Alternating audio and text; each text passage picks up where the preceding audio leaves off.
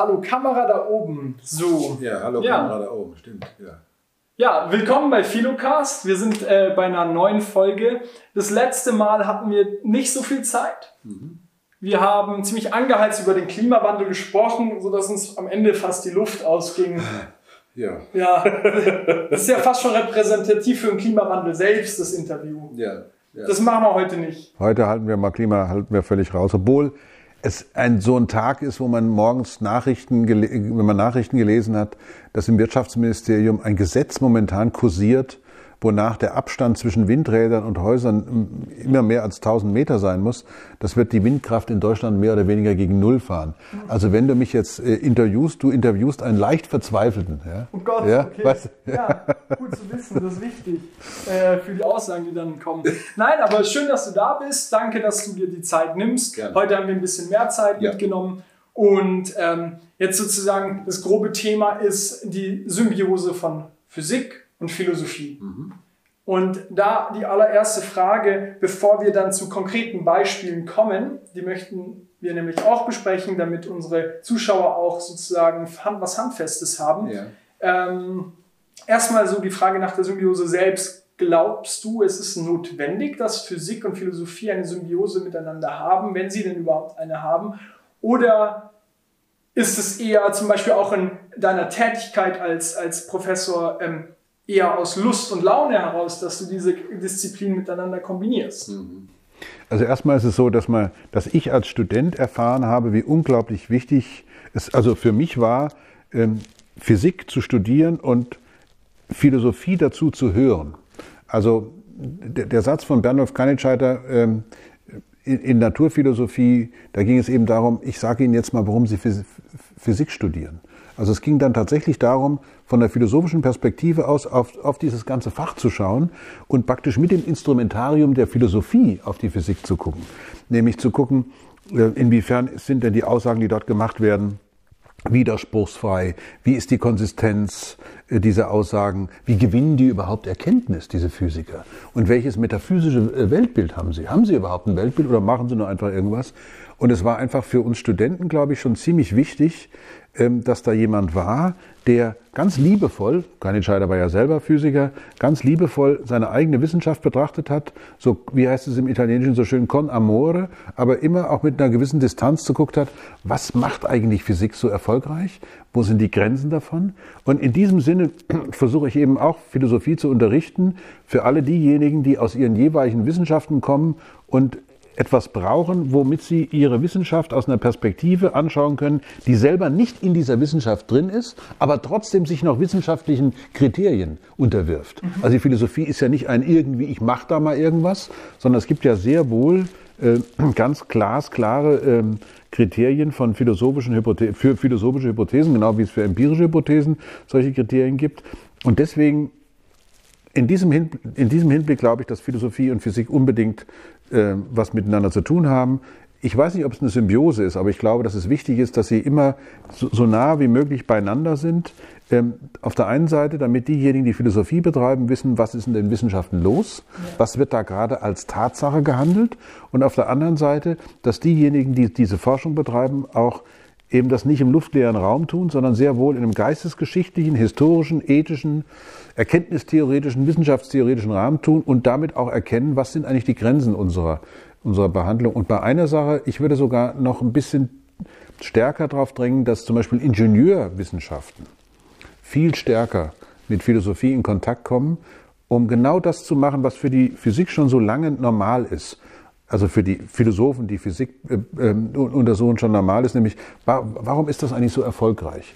Und wir haben das bei dieser Grundlagenforschung, da haben wir das schon lange gemacht, aber warum funktioniert Technik eigentlich so gut? Also es gibt ja inzwischen schon ein bisschen Technikphilosophie, aber angesichts der, der Stärke und der, und, des, und der invasiven Technisierung in unserem Alltag haben wir eigentlich viel zu wenig äh, philosophische Betrachtung. Wir kriegen jetzt wieder ein ganz neues Aufgabenfeld mit künstlicher Intelligenz. Das bedeutet aber auch eine gewisse Technologie anzuwenden. Das heißt, im Grunde braucht man heute mehr Philosophie denn je und zwar in einem ganz angewandten, erstmal ganz angewandten Sinne zu gucken, mit welchen Konzepten aus der Philosophie kann man diese Wissenschaften betrachten, kann man den Wissenschaften äh, auch helfen, dadurch, dass man sie ein bisschen kritisch betrachtet, so ein bisschen, ähm, ich ver vergleiche das immer gerne damit, dass ein Theaterkritiker ja durchaus ähm, denjenigen, die auf der Bühne sind, ein bisschen sagen kann, ähm, das war jetzt nicht so gut oder da gibt's äh, vielleicht noch Bedarf äh, der Verbesserung. Wobei es natürlich, wobei jeder Schauspieler natürlich sagen wird, ich lese doch keine Kritiken, was natürlich nicht stimmt.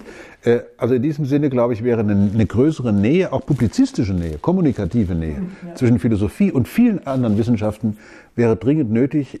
Unter uns gesagt, wir sind ja unter uns, ähm, Philosophie ist eigentlich viel zu abgeschlossen, viel zu hermetisch abgeschlossen. Die müsste viel mehr raus, es müsste viel mehr Austausch geben. Und ich glaube aber, weil du das ja auch angesprochen hast, dass das Konzept der, oder was heißt Konzept, Freunde zu haben, die Philosophen sind, tut allen gut und Philosophinnen natürlich auch, ja, klar. Ja, danke. Also es gibt natürlich da verschiedene Punkte. Ähm, sozusagen vielleicht zum allerersten, dass so Wissenschaftstheorie und Erkenntnistheorie wären so Bereiche, die, sind, die, die du als sinnvoll äh, siehst ja. in den Wissenschaften. Ja, ja, klar. In anderen. Klar, klar. Ja, und, und, und ist es jetzt aber so, dass ähm, äh, zum Beispiel in den äh, neueren Bereichen, also nicht Physik, sondern Mechanik oder, hm. oder, oder was war der, welches, welcher Punkt war Inge Ingenieurwissenschaften, Ingenieurwissenschaften ja, ja. Ähm, ist es nicht so, dass, Machen die das schon oder ist das gerade eine normative Aussage oder ein Vorschlag?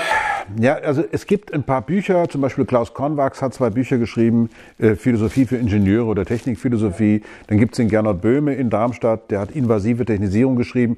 Und es gibt natürlich so äh, Kulturphilosophen wie Günther Anders, die die Antiquiertheit der Welt geschrieben haben. Selbst Heidegger hat ja eine Technikphilosophie ja. Äh, geschrieben, ganz wichtig, ganz wichtige Arbeit. Ähm, aber das ist, ja, wie soll ich das sagen, das ist also, also, also in, eine Erweiterung. Es ist ja, eine Erweiterung. Es müsste konkreter werden. Also mhm. es müsste konkreter, äh, wenn es darum geht, zum Beispiel, ähm, es gibt viele Veranstaltungen, Einsatz von Technik, von digitaler Technik und künstlicher Intelligenz. Aber da werden meistens immer nur Wirtschaftsleute eingeladen, ab und zu werden ein paar Ingenieure eingeladen, aber dass da mal Philosophen reinkommen und sagen, jetzt überlegen wir doch mal, was hat denn das eigentlich für Konsequenzen? Ich habe zum Beispiel über den Risikobegriff mal einen Vortrag gehalten, Risiko als eine Zukunft, die nicht eintreten soll. Und was bedeutet es eigentlich, wenn wir immer mehr von diesen Algorithmen einsetzen, die lernen, während sie benutzt werden oder während sie sich selber benutzen? Und wenn die jetzt ein Urteil fällen, was heißt denn das? Wenn die ein Urteil fällen und dieses Urteil war möglicherweise falsch. In einem Rechtsstaat ist jemand, der ein Urteil fällt, eine Entscheidung trifft, eine Handlung vollzieht, voll rechtsfähig, wenn er über, über 18 oder über 21 ist. Das heißt, er kann auch bestraft werden. Aber jetzt mal unter uns gesagt, mein Computer ärgert sich nicht oder freut sich noch nicht mal, wenn er im Schach gewinnt. Wie soll ich ihn denn dann bestrafen? Also auf, auf welcher Ebene soll ich denn überhaupt da irgendwas vollziehen, wenn ich Algorithmen das überlasse? Das heißt, mit anderen Worten, ich muss jemanden haben, der unterschreibt, dass die Entscheidungen des Algorithmus ja. korrekt sind. Und gerade für Institutionen, die sich mit dem Thema Risiko beschäftigen, also Versicherungsgesellschaften zum Beispiel, was, was versichern die denn eigentlich, wenn ein, wenn ein Algorithmus sich pausenlos verändert, während, während er in Anwendung sich befindet. Mhm. Ver, versichere ich den vom Montag oder den vom Freitag? Es kann ja sein, dass der am Freitag viel schlechter ist als die Variante am Montag. Und daran sieht man, dass also diese Auseinandersetzung, was ist ein Urteil, was ist eine Handlungsebene, also all diese Dinge, die aus der Ethik kommen, die in der Rechtsphilosophie eine Rolle spielen, die müsste man mal wirklich mal grundlegend für viele Beteiligte klären wie Gerhard Vollmer das ja mal gesagt hat, Philosophie ist ja auch ein Klärwerk. Da werden erstmal Begriffe geklärt. Wovon spreche ich denn eigentlich? Und auch schon mal Probleme angepackt, die vielleicht noch gar nicht auftreten, von denen wir aber wissen, dass sie uns irgendwann betreffen können. Also so ein bisschen prophylaktische Philosophie zu betreiben, äh, um Lösungen anzubieten für den Fall der Fälle. Und ich glaube, da ist noch viel zu tun. Es werden überall werden Zentren für KI äh, eröffnet. Äh, an der TU gibt es jetzt ein Zentrum für künstliche Intelligenz und ethische Fragen, aber die wird, das wird von Facebook äh, finanziert ist, glaube ich, weiß ich nicht, ob das jetzt unbedingt die richtige Verbindung ist. Wäre mir lieber, der Freistaat würde das finanzieren, anstatt dass ein soziales Netzwerk beginnt, äh, praktisch ähm, ja, Leute zu finanzieren, damit die dann darüber nachdenken, welche ethischen Konsequenzen der Einsatz von KI hat.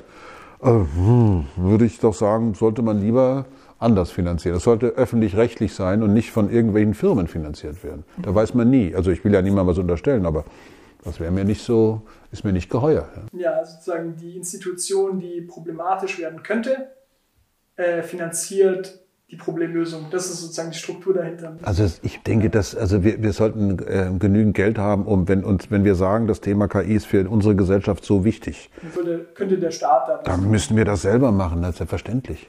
Selbstverständlich, ja. Und ähm, genau, bei dem, bei, der, bei dem Verhältnis, Verhältnis von Naturwissenschaften oder Physik und Philosophie wäre jetzt auch die Frage, ähm, wenn wir über Triumph und Tragödie haben wir ja gesprochen, ja, ja. so als, als äh, äh, epischen Titel für das Ganze. das, das, stammt übrigens ursprünglich von, der, äh, der, von Churchill. Triumph and Tragedy ist ein Band äh, seiner Geschichte des Zweiten Weltkriegs. Ja. Ach, krass, ja, ja. Okay. genau. Äh, angewandt auf unsere Frage wäre ja. das sozusagen über Sieg und Niederlage, was auch anders übersetzt werden könnte mit ähm, Grenzen, Möglichkeiten. Ja. Und jetzt ist sozusagen meine Frage, hat es eher den Anschein, dass, dass es sozusagen, wir haben jetzt das symbiotische Verhältnis so ein bisschen äh, noch äh, in Klammern gesetzt, ist es vielleicht so, dass die äh, Philosophie da Möglichkeiten hat, wo die Physik an Grenzen kommt und umgekehrt? Könnte man das so sagen? Nein, die, also es ist erstmal so, dass, glaube ich, viele, die Physik betreiben, sich gar nicht für Philosophie interessieren. Die machen, die wollen Physik machen. Die wollen was messen, die wollen Experimente durchführen die wollen die Präzision ihrer Experimente erhöhen, also die Genauigkeit, mit der man was messen kann, ähm, die Zeitskalen kleiner machen und so weiter und so weiter. Und die interessieren sich überhaupt nicht dafür, warum das so ist.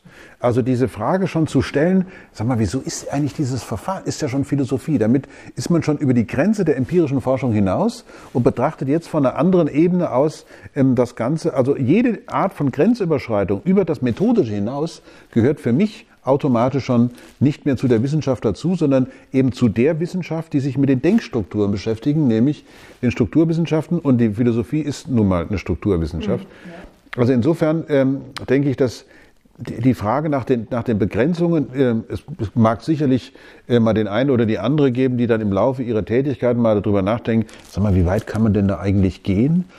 Aber das mal von außen zu betrachten, Hegel hat gesagt, wer die Grenzen erkannt hat, der hat sie schon überschritten. Und zum Beispiel, gerade wenn es um den, ein wunderbares Beispiel, ich habe es gerade vorhin in der Vorlesung auch angesprochen, ich, ich habe ja hier die Vorlesung Geschichte der Natur und die Geschichte der Natur, die beginnt natürlich am Anfang. So, und mit diesem Anfang gibt es ja die größten ähm, Herausforderungen. Aristoteles hat einen unbewegten Erstbeweger, äh, bei anderen war es Gott und, und alle, alle möglichen Anfänge, weil man rein logisch eben nicht auf nichts kommen konnte, was eine Ursache, die selber keine Ursache hat. Äh, oder wie es so schön heißt in der Kosmologie, manchmal der Tag ohne gestern. Also alles hat da angefangen, Zeit und Raum und so weiter. Und jetzt gibt es eben das schöne Verfahren, man kann sich in, innerhalb der Physik umgucken, welche Grenzen gibt's denn da so? Mhm. Und einer davon, äh, Max Planck, hat im Jahr 1900 tatsächlich sowas mal angegeben, äh, hat aber noch gar nicht geahnt, dass es eine Grenze ist. Und dann kann man noch mal 100 Jahre zurückgehen. Planck hat im Jahr 1900 geschrieben, wir gehen zurück äh, in die, in die ersten äh, kritische Schrift von, von äh, Immanuel Kant und stellen dann fest, äh, wenn wir die Kategorie der Kausalität an erster Stelle stellen. Das heißt, wir wollen empirische Wissenschaft machen. Das ist eine philosophische Forderung. Wir wollen Empirie machen, also Erfahrung. Wir wollen Messungen machen, wollen unterscheiden können zwischen Ursache und Wirkung. Zumindest in diesem epistemischen Sinne, nicht unbedingt im metaphysischen. Dann müssen wir unterscheiden können zwischen Ursache und Wirkung in einem messbaren Sinne. Und dann kann man tatsächlich den Anfang des Universums praktisch auf kausal, sinnvolle, kleinste Längen, kleinste Zeitskalen und so weiter bringen. Und du beginnst ganz automatisch praktisch wissenschaftliche Inhalte philosophisch zu interpretieren. Das heißt, du hast drei Naturkonstanten, da gibt es die Gravitationskonstante, das Planck'sche Wirkungsquantum und die Lichtgeschwindigkeit, dann wird ein bisschen gemischt und dann siehe da die kleinste kausal sinnvolle Länge im Universum und damit die kleinste kausal sinnvolle Längeneinheit fürs Universum sind 10 hoch minus 35 Meter. Also hier wird es ganz konkret, 20 Größenordnung. Ganz eng. Wird's, ganz, ganz eng und auch ganz konkret, weil das ist eine klare Zahl, die hängt mit den Werten dieser Naturkonstanten zusammen und das sind 20 Größenordnungen kleiner als ein Proton. Und das ist schon klein. Und dann kann man das nochmal durch die Lichtgeschwindigkeit teilen, dann sieht man die kleinste kausal sinnvolle Zeiteinheit im Universum sind 5 mal 10 hoch minus 44 Sekunden. Sagt einem nichts, aber immerhin. Man kann aus all diesen ganzen Berechnungen dann sogar die Anfangstemperatur, also die, die Anfangstemperatur, den Anfangsenergie des Universums ausrechnen. Das sind 10 hoch 32 Kelvin, eine unglaublich hohe Temperatur. Und danach wird das Universum aber nur noch kälter, weil wir, wir wissen heute, das Universum expandiert und es wird dabei immer kühler. Und das ist das Tolle, dass man eben durch die Anwendung philosophischer Prinzipien auf eine so physikalische Frage, was ist der Beginn, kannst du praktisch deine ganzen Probleme von wegen, oh Gott, oh Gott, oh Gott, wenn das gegen Null geht, also wenn, wenn irgendwas gegen Null geht oder gegen unendlich, äh, dann bricht das Universum eigentlich zusammen. Hey, mit Kant, mit Kant und Heisenberg sozusagen, mit, mit Max Planck, Werner Heisenberg und Immanuel Kant ist der Anfang deines Universums safe. Ja, jetzt ja. gute Frage, weil das wäre nicht äh, jetzt unser erster konkreter Punkt, zu dem ja. wir kommen könnten. Äh, die Frage nach dem Ursprung. Ja. Und ähm, das ist ja eine äußerst philosophische Frage in erster mhm. Linie, mhm. wie, wie ja schon angesprochen wurde. Aristoteles zum Beispiel in seiner Metaphysik äh, geht darauf auch ein und er hat äh, diesen tollen äh, unbewegten Beweger, den er mhm. nennt. Äh, mhm. das heißt, die Frage sozusagen, warum sitzen wir hier überhaupt? Irgendwas ist passiert, was uns hierher gebracht hat. Genau. Dann, äh, ja, wie ist das zustande gekommen? Mhm. Das ist man sehr schnell bei einer Kette. Mhm. So, und die Kette führt irgendwo hin. Ja. Ähm, wir haben auch das Henne-Ei-Problem, was auf so eine ähnliche Richtung hinweist. Mhm. Und wir landen immer bei einem infiniten äh, Regress, diesem ständigen genau. sich selbst ja. erklären. Ja. Okay. Und Jetzt ist halt, sozusagen Aristoteles hat sich halt die Gedanken gemacht, das äh, geht ins Unendliche, weil wir immer Bewegtes mit Bewegtem erklären wollen. Mhm. mhm. Und äh, er nennt diesen unbewegten Beweger, bezeichnet er, weil nur so kann es also strukturell auch äh, funktionieren, war so die, der Gedanke dahinter. Mhm. Ähm, ja, Jetzt ist aber, jetzt wäre meine Frage, beziehungsweise wurde fast schon beantwortet, aber vielleicht nochmal eine andere Sichtweise, wie die Physik, was macht die denn da? Wie, wie, wie geht die damit um? Also die Physik sagt, äh, dass überhaupt nur was passiert, wenn es einen Unterschied gibt. Also wenn alles gleich ist, kann nichts passieren, man braucht immer eine Differenz. Mhm. Und diese Differenz kann, äh, würde man in der Physik als eine rein zufällige Fluktuation von Energie, würde man das annehmen. Also wir wissen, wenn es, also Annahme, das Universum war schon immer ein quantenphysikalisches, das heißt im allerkleinsten, sobald man die Skalen von einem Atom erreicht oder einem Atomkern, also noch kleiner wird, 10 minus 15 Meter und noch kleiner, dann ist man immer in der Welt der Quantenmechanik. In der Quantenmechanik sind alle Größen um dieses berühmte Wirkungsquantum herum äh, fluktuierend. Es gibt keine Genauigkeit, die unterhalb dieser Größe ist und damit sind Schwankungen von dieser Größe immer möglich. Und daraus ließe sich im Prinzip durch blanken Zufall äh, ein Universum äh, konstruieren, das dann tatsächlich praktisch über, ja, wie soll ich sagen, über, über das Ziel hinausschießt und in einen Zustand gerät, den man dann als sogenanntes falsches Vakuum bezeichnet. Das ist aber schon wieder ein physikalischer Ausdruck. Philosophisch gesprochen würde ich mich hier an Nikolaus von Cus orientieren, dem Cusanus, ja, Coincidentia oppositorum. Und ich brauche einen Unterschied. Ich brauche eine, irgendeine Differenz, die es mir möglich macht, diesen Anfang von dem Nicht-Anfang zu unterscheiden. Und am Anfang muss alles zusammenfallen und doch muss es einen Unterschied geben, weil ohne diesen Anfang also ohne diesen Unterschied gar nichts möglich ist. Und das Interessante ist, dass sich das eben in der Physik auch tatsächlich zeigen lässt. Also wenn alles gleich ist, alles im, im Gleichgewicht ist, dann gibt es überhaupt keine, ähm, keine Bewegung. Für Aristoteles ist es natürlich so, der hatte eine andere Bewegungstheorie, okay. weil der immer einen Beweger brauchte, damit die Dinge sich bewegen. In der Physik ist es so, es wirkt dann eine Kraft, wenn sich die Geschwindigkeit verändert. Ansonsten bewegt sich der Körper immer mit gleicher Geschwindigkeit, gleichförmig. Mhm. Aristoteles bräuchte aber für die gleichförmige Geschwindigkeit schon einen Beweger. Das stimmt, ja. ja. Mhm. mhm ja. Okay, ja, und, und, und jetzt auf diesen Unterschied hin, ähm, ich kann ja einmal ein System haben, ja. äh, das in sich, also sozusagen insgesamt äh, auf Null rausgeht, was die ja. Energie oder die Bewegung angeht. Ja, ja. Und geht die Physik dann davon aus, dass so ein geschlossenes System ähm, in sich einen Unterschied hat? Oder kann sie auch irgendwie äh, sagen, ähm, das System, was irgendwie auf Null rausgeht, hat einen Unterschied in einem zweiten Außen? Also sozusagen, das ist. Ja, da, da, da uns das jetzt äh, messtechnisch und damit empirisch äh, nicht, mehr, nicht mehr zur Verfügung steht, ähm, können wir das nicht sagen. Wir können, das heißt, da steigt die Physik aus, oder? Also wir können, wir können praktisch immer nur Eigenschaft, innere Eigenschaften des gesamten Universums formulieren. Wir können keine äußeren Eigenschaften formulieren, äh, weil wir uns nur mit den Strukturen beschäftigen, die innerhalb des Kosmos da sind. Und selbst für Philosophie wird es schwierig, ähm, ohne ähm, bestimmte grundlegende Prinzipien der, der Erkenntnisgewinnung zu verletzen, sich mit dem Kosmos als Ganzen zu beschäftigen. Ja. Das ist ja erstmal schon mal die Frage, kann man sich überhaupt mit dem Kosmos als Ganzen beschäftigen? Rein wissenschaftstheoretisch ist die Physik ja eine Wissenschaft, die sich auf reproduzierbare Ergebnisse stützt. Mhm. Bei dem Kosmos haben wir es aber mit einem historischen Ablauf zu tun, der offenbar genau ein einziges Mal war. Also das heißt, wir haben hier gar nichts, was wir so ohne weiteres reproduzieren können, weil wir keine verschiedenen Universen haben. Jetzt sagen, wo wir sagen können, na, das eine entwickelt sich so, das andere ist so. Wir können keine Statistik machen, wir haben hier nur den Einzelfall. Wir können nicht in ein anderes Universum blicken. genau. genau. Also wir, wir haben keine Erfahrung damit und damit ergibt sich natürlich eine ganz alte philosophische Frage, äh, wie ist das Verhältnis von Allgemeinem und Besonderem? Wenn aber das Besondere das Einzige ist, was wir haben, also der einzige, der einzige Fall ist, den wir haben, dann wird es halt schwierig, äh, darüber was Vernünftiges auszusagen. So geht es uns beim Leben ja auch. Also wir kennen nur einen Planeten, von, von dem wir wissen, da gibt es Leben. Wenn wir vielleicht in gar nicht so ferner Zukunft mal andere Planeten entdecken werden, wo es Leben gibt, dann können wir über Leben ganz neu nachdenken, auch philosophisch neu nachdenken. Aber so bis dahin sind wir immer eingeschränkt gerade auch was Stichwort Henne-Ei, auch das Leben ist so ein Phänomen, wo man, wo man sagt, naja, offenbar müssen die Bedingungen, sowohl die inneren wie die äußeren Bedingungen so gewesen sein, dass Materie beginnt, sich nach einer Weile so zu strukturieren, dass auf einmal eine Eigenschaft auftaucht, die vorher gar nicht da war. Nämlich die Eigenschaft, dass eine, eine chemische Verbindung ihre Umgebung so manipuliert hat, dass für die Entstehung dieser ursprünglich chemischen Verbindung alles optimal ist. Das heißt, es entsteht immer mehr, immer mehr. Und das nennt man molekulare Evolution. Das ist aber noch lange weit davon entfernt, dass es Leben ist.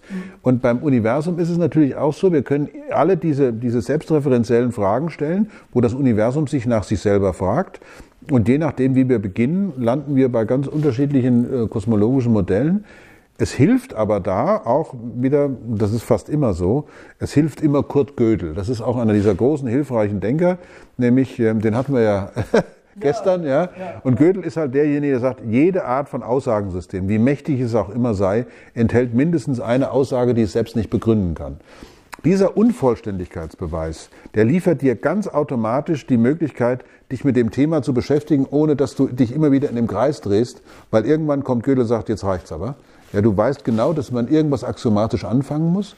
Und das ist natürlich auch ganz wichtig bei dem Stichwort Triumph der Physik, dass nämlich, das wird, glaube ich, äh, oft unterschätzt, wie wichtig dieser axiomatische Ansatz ist, das ist so und so, wenn, wenn, wenn. Da machen wir eine Schlussfolgerung.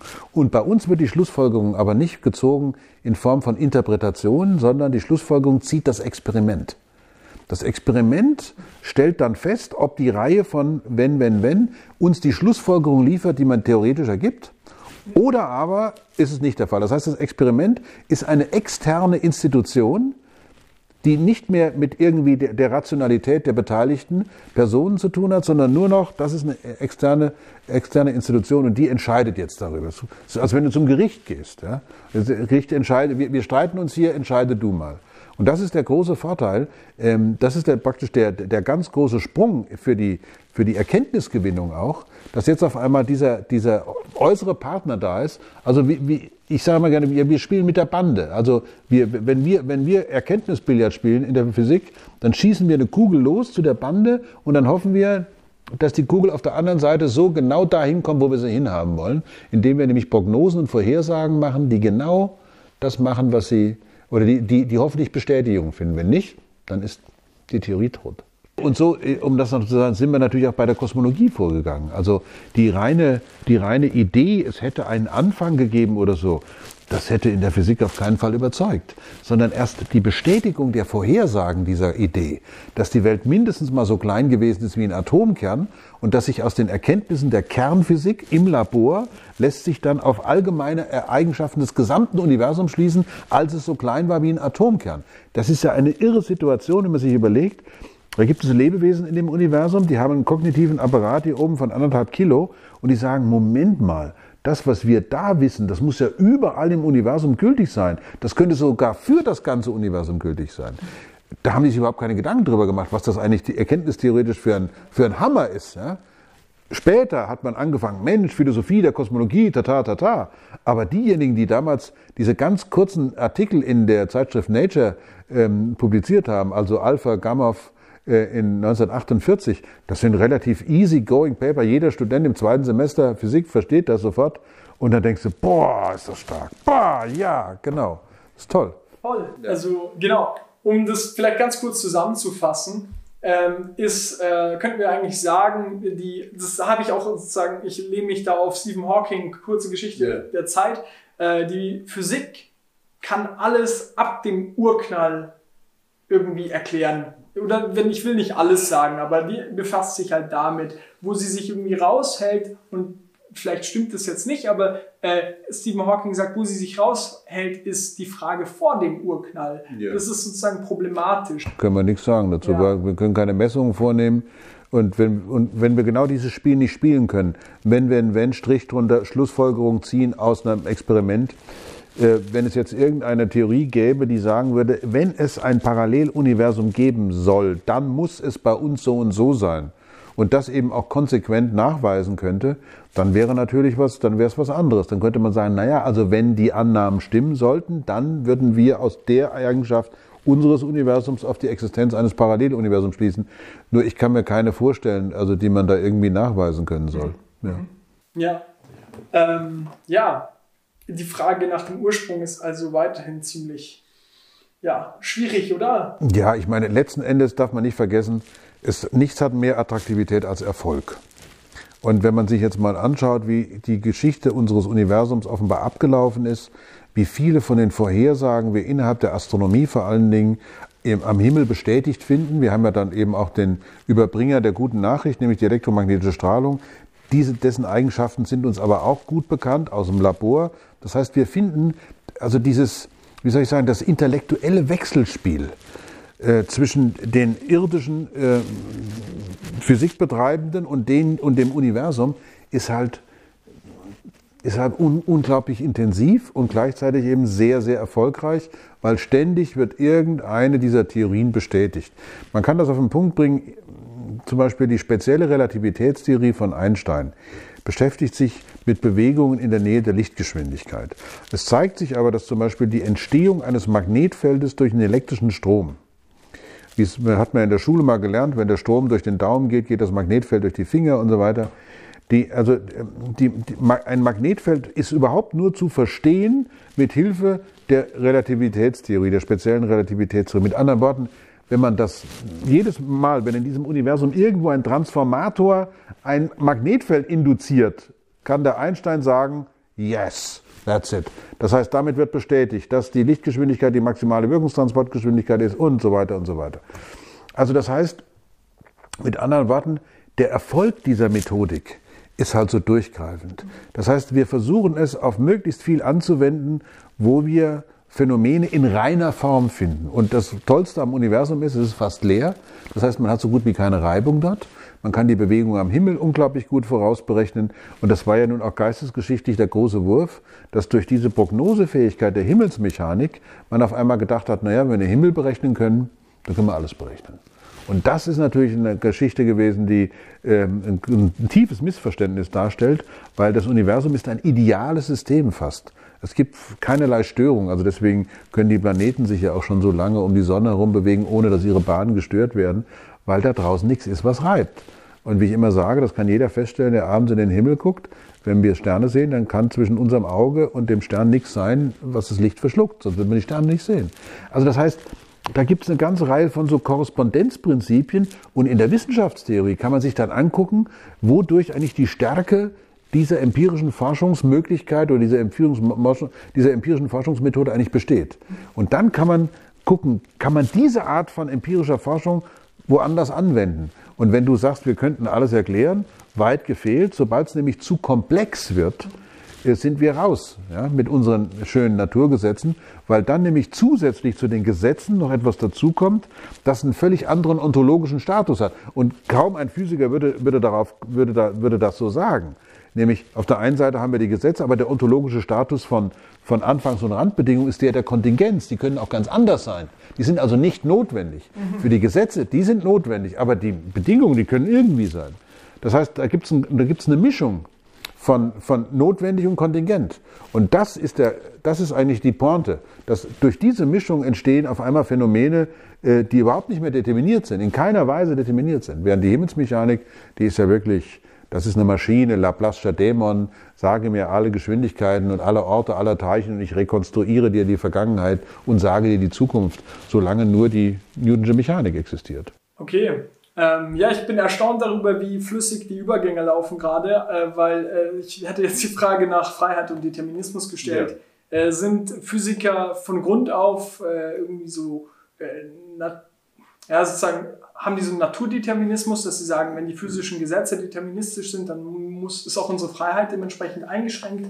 Oder äh, welche Sichtweise hättest du? Also ich würde immer sagen, dass wir einen, einen enorm großen Freiheitsraum haben, und zwar durch diese nicht notwendigen Anfangs- und Randbedingungen. Damit wird die Tür aufgemacht zu einem nicht deterministischen Universum. Ich habe da Gesetze drin, das ist keine Frage, aber die Mischung mit den kontingenten Bedingungen löst alles auf, löst die Determinierung natürlich auf.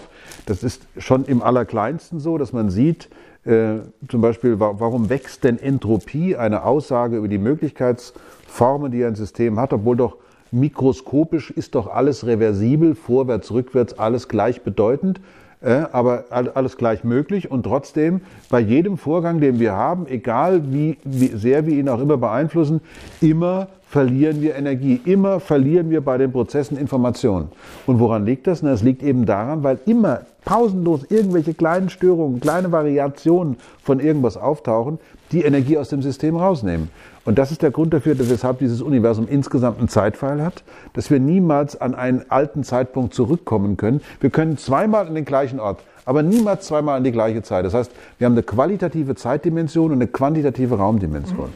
Und all diese Dinge laufen darauf hinaus, auch gerade in der Debatte zum Beispiel über die Philosophie des Geistes gibt es ja das berühmte Biri-Trilemma und da gibt es diese Aussage, die Welt sei kausal geschlossen. Kein Physiker würde jemals sagen, dass die Welt kausal geschlossen ist. Das kann man überhaupt nicht. Was würde das bedeuten, dass sie kausal geschlossen naja, ist? Naja, das ist dann ein Unterschied. Also da muss man sich irgendwie klar machen, äh, wie, wie, man die mentalen Eigenschaften definiert. Wenn also die mentalen Eigenschaften und die physikalischen Eigenschaften, wie sind die überhaupt verbunden? Dann hätten wir, dann wäre es am Ende so, dass man eigentlich ableiten müsste aus, Mater, äh, aus, aus, einem, aus diesen materiellen Eigenschaften, dass wir keinen freien Willen haben. Aber in dem Moment, wo, man erst, wo einem erstmal klar wird, und es gibt, ich finde ein großartiges Buch von Brigitte Falkenburg, Mythos Determinismus, wo sie sagt, unser Gehirn ist kein Computer. Unser Gehirn ist eine Dampfmaschine. Wir 80 Prozent der Zeit, äh, der 80 Prozent der Energie in unserem Gehirn werden verwendet, damit es schön warm ist. Thermodynamisch ist das klar. Wärme bedeutet, ich kann Entropie exportieren und kann diesen Ordnungszustand meiner Neuro meines neuronalen meiner neuronalen Vernetzung dort oben aufrechterhalten. Aber das bedeutet vor allen Dingen eine pausenlose, höchst komplexe, wirklich komplexe, nicht nur kompliziert, sondern komplexe Vernetzung von, von Prozessketten. Und das ist erstmal das, was praktisch also materiell meinem Bewusstsein unterliegt. Aber ich bin weit davon entfernt, daraus irgendetwas ableiten zu können, wie diese Person sich im nächsten Moment verhält. Ich kann Statistiken machen, Verhaltensforschung und so weiter, ich kann mentale Zustände beschreiben und so weiter. Aber der entscheidende Punkt ist doch, was es bedeutet, Marcel zu sein, weißt nur du. Weil wenn ich jetzt dein Gehirn tatsächlich abscanne, mache ich nur einen Schnappschuss. Aber ich müsste eigentlich einen Film drehen. Ich müsste eigentlich dein Leben, das, was dein Gehirn erlebt hat, wie es die Gedächtnisinhalte pausenlos umgebaut hat, neu korreliert hat, das ist doch nicht nur ein Bild oder zehn Bilder, das ist doch das gesamte Leben, was du vorher geführt hast. Das heißt, da sind wir wieder bei den Anfangs- und Randbedingungen. Das, was davor war, spielt eine wichtige Rolle für das, was jetzt ist. Und unsere Freiheitsräume sind, gehen in die Zukunft. Die gehen nicht in die Vergangenheit. Die Vergangenheit ist ontologisch ja, hat einen anderen Zustand als die Zukunft. Und deswegen ist Freiheit immer äh, etwas, was mit den Räumen zu tun hat, die wir schon hinter uns haben, der Umgebung, mit der wir gerade wechselwirken. Und das ist alles andere als determiniert.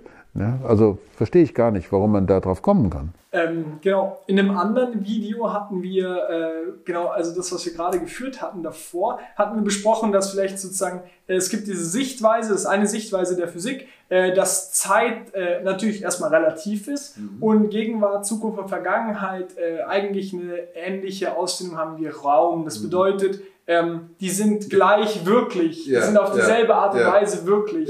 Also sozusagen die Vergangenheit ist genauso wirklich wie jetzt und auch die Zukunft. Ähm, das würde ja der Sichtweise gerade so ein bisschen widersprechen. Nee, nur ein bisschen, aber deutlich. also ja, klar, deutlich, ein bisschen Ja, sehr deutlich, nee. Ja. Aber genau, also wir hätten dann in dieser Form könnte man sich hinterfragen, was ja, also das ist ja, würde ich auch als, als ähm, Errungenschaft der Physik äh, bezeichnen, äh, dass man überhaupt auf so die Idee kommt, hey, vielleicht haben wir gar keine klare Linie in der. Zeit, vielleicht ist es alles so ein bisschen gleichzeitig. Und ähm, genau, da haben wir also in der Physik eine Errungenschaft und die Philosophie, ähm, eine Implikation auf die Philosophie, weil wenn das alles gleichzeitig wäre, dann ist ja Moral, also die Frage nach der Moral eine ganz andere, Genau. oder? Ja, klar. Also, aber das ist eben, das ist ein richtiges Missverständnis. In den Gleichungen der Physik taucht die Zeit tatsächlich als ein Parameter auf, den man auch immer wieder auf Null stellen kann. Immer wieder, immer wieder. Kannst einen Versuch immer wieder von vorne machen. Also das wäre dann eine Anfangsbedingung, die im Rahmen eines Experiments festgelegt ist. Batsch, das ist so und mache ich neu. Oder in der Relativitätstheorie ist die Zeit immer eine Uhrzeit. Das heißt, es muss mindestens zwei Uhren geben, die miteinander verglichen werden können. Wunderbar, schön. Aber da ist, sie ist damit passiv. In der Wirklichkeit allerdings macht es einen großen Unterschied, ob wir das äh, Interview jetzt führen oder ob wir es schon vor fünf Tagen geführt hätten. Dann würden wir beide jetzt hier schon ein ganz anderes Interview führen, weil das andere Gespräch war schon da. Das heißt, ich muss nur noch mal darauf hinweisen, die Rolle dieser Anfangs- und Randbedingungen ändert die gesamte Struktur der Welt. Das, was wir jetzt tun, machen wir jetzt und dann nie wieder. Selbst wenn wir jetzt uns genauso hinsetzen würden, wir beide hätten uns verändert, wir hätten alles wäre in diesem Raum auf einer quantenmechanisch grundlegenden Ebene wäre völlig anders. Ja? Das heißt, man kann nicht einfach so das überspringen, dass die Welt, während man über sie nachdenkt, sich schon verändert. Also das ist natürlich eine metaphysische Fragestellung. Also was ist der ontologische Status von Dimensionen? Aber die Zeit ist für mich etwas, gerade deshalb, weil wir in der Physik das wirklich unentwegt bestätigt finden, ist eine qualitative Dimension und die ist was völlig anderes als der Raum. Und man kann nicht so tun, als bliebe man im Raum. Die Zeit wäre mehr oder weniger auch nur so eine Konstante wie eben die Dimensionierung ähm, des Raumes sondern die Zeit ist etwas ganz Besonderes, weil sie ständig von den Veränderungen, sie ist ein, sein Maß für die Veränderungen, die mit uns stattfinden, die mit der Welt stattfinden, die aber zugleich die Voraussetzungen äh, auch darstellen für das, was demnächst passi überhaupt passieren kann.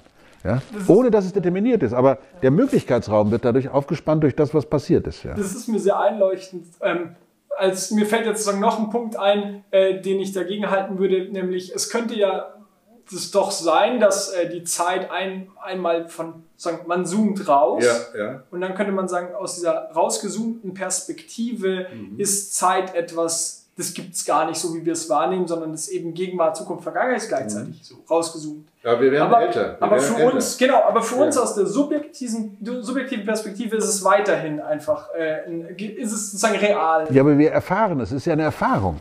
Also die Lebenserfahrung, das kann ich euch nur sagen, also oder dir nur sagen. Äh, ich bin ja, ich werde nächstes Jahr 60 und ich, ich war schon anders, ja. Ja, klar. Also, ist, da war mal Haar, ja, also wenn man so will.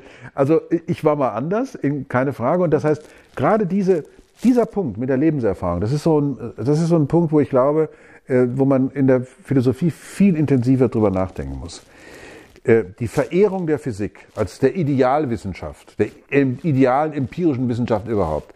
Ja, die beschäftigt sich mit einfachen Systemen und die, der ganze kritische Ra- Rationalismus, Popper kann man darunter beten und Kuhn mit seinem Paradigma und, und so weiter, alles großartig. Aber es gibt eine Erfahrung, die für das, für, für die sind nur wir persönlich Messinstrument und das ist unsere Lebenserfahrung. Wir erfahren unser Leben. Niemand sonst erfährt unser Leben. Nur wir. Die anderen sind manchmal dabei, manchmal ist man alleine, man hat seine eigenen Albträume und so weiter und so weiter. Also das heißt, was es bedeutet, ich zu sein, ich selbst weiß nur mein Selbst. Und ich kann darüber reden, ich kann versuchen, das irgendwie darzustellen und mich auszudrücken. Und wenn man sich anschaut, was, was Menschen für Ausdrucksformen gefunden haben, über ihre Ängste, ihre Hoffnungen, Visionen, über Liebe und so weiter, dann sieht man, dass da eine unglaubliche Bandbreite da ist. Und zugleich aber kann man natürlich feststellen, oh, guck mal da, die, der eine denkt so, der andere denkt so, der hat sein Leben so und so erfahren, aber die hatten alle Eine Leber, eine Milz, eine Niere, ein Gehirn, zwei Augen, zwei funktionierende Ohren, Rhabarber, Rhabarber, Rhabarber, Rhabarber. So, gleiche Ausstattung, völlig unterschiedliche Lebenserfahrung. Völlig. Und das bedeutet, einer Erfahrungswissenschaft, und das sind empirische Wissenschaften, entzieht sich die wichtigste Erfahrung, die wir vom Leben überhaupt machen können, nämlich unsere Lebenserfahrung. Die können, die kann niemand messen. Nur wir tun das. Leben ist nachgerade das Messen einer solchen Erfahrungsstrecke. Und das gehört ja mit dazu. Wenn man also ein metaphysisches einen metaphysischen Entwurf über die Welt macht, kann man nicht nur das so tun, als ginge es hier nur um diese sogenannten objektiven Eigenschaften, die von völlig objektiven Messinstrumenten vorgenommen werden, wir ja sondern wir ja auch, sondern wir haben Ziele, Zwecke. Auf einmal beginnt eine Metaphysik zu leben, weil die Hoffnungen, Visionen und Träume von, von Personen in dieser Welt ebenfalls einen ontologischen Status haben. Man kann die nicht so einfach wegtun, das ist irgendwie so ein Biomatsch mit Überbau. Nein, sondern die haben ja auch kausale Wirkung. Dadurch, dass wir diese Ziele und Zwecke verfolgen. Das heißt, wir sind in der Welt und diesen, das, das, das ist eine ganz, ich, ich, halte das für, für ein Riesendefizit, äh, wenn wir, wenn wir nicht immer wieder darüber reden können, äh, bei den metaphysischen Entwürfen, dass es da Menschen, dass da Menschen drin sind und dass die natürlich ein Teil dieses metaphysischen Weltbilds sein müssen, mit mit allem, was dazugehört.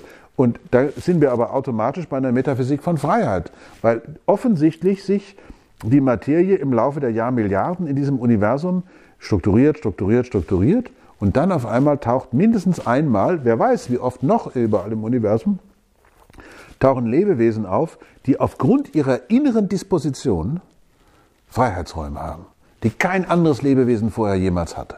Und vielleicht gibt es ja noch ganz andere Möglichkeiten von Freiheit zu denken, äh, aber wir haben sie und das interessante Resultat ist, dass diese empirischen Wissenschaften in den letzten 25 Jahren angefangen haben und gesagt haben, nö, nö, du hast gar keinen Freiheitsraum. Wie kann man das behaupten, ohne den Freiheitsraum zu besitzen, anderen den Freiheitsraum zu bestreiten? Ja, also da gibt es ja eine Reihe von Widersprüchen. Thomas Nagel hat darauf hingewiesen, wie wäre es, eine Fledermaus zu sein und dann diese Position, die man eigentlich gar nicht einnehmen kann und so weiter und so weiter. Das heißt also hier ein bisschen vorsichtiger zu sein ähm, und das nochmal äh, von einer anderen, viel, viel, ja, vielleicht auch theoretischeren ähm, Ebene aus anzuschauen, das halte ich für ganz wichtig. Gerade im Hinblick darauf, bevor man uns die Freiheit abspricht und man sagt, du kannst machen, was du willst, du bist sowieso nicht frei, du bist, un, bist gar nicht mündig, äh, da sollte man doch sehr vorsichtig sein mit so einem Thema.